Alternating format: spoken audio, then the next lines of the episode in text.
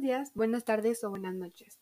Soy Regina González Islas y hoy los guiaré a través de este podcast que tiene como propósito que ustedes aprendan sobre el tema que conoceremos un poco más adelante.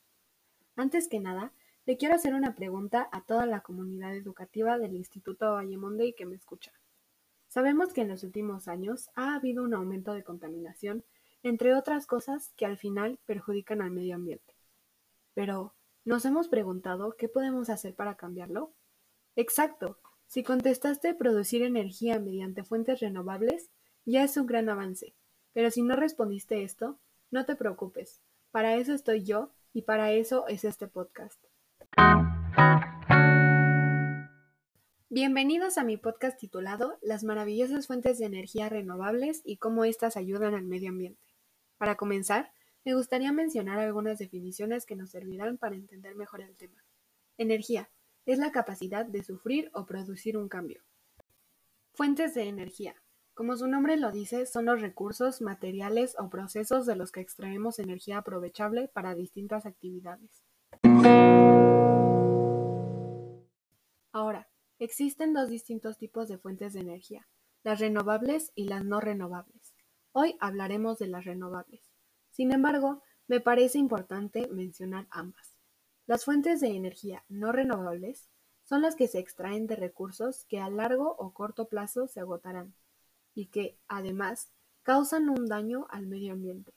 Algunos ejemplos de estas fuentes son el petróleo, el uranio, el carbón y el gas natural. Por otro lado, las fuentes de energía renovables son aquellas que se obtienen a partir de recursos inagotables, que a la vez no dañan al medio ambiente algunos ejemplos de estas fuentes son la energía eólica, la solar, la hidráulica, la geotérmica, la mareomotriz, entre otras. Sabiendo esto, podemos retomar el tema.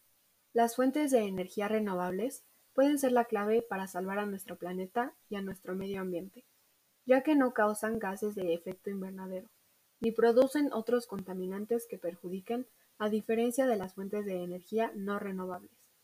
Además, de que se reduciría la tarifa en los servicios de luz, puesto a que serían más baratas.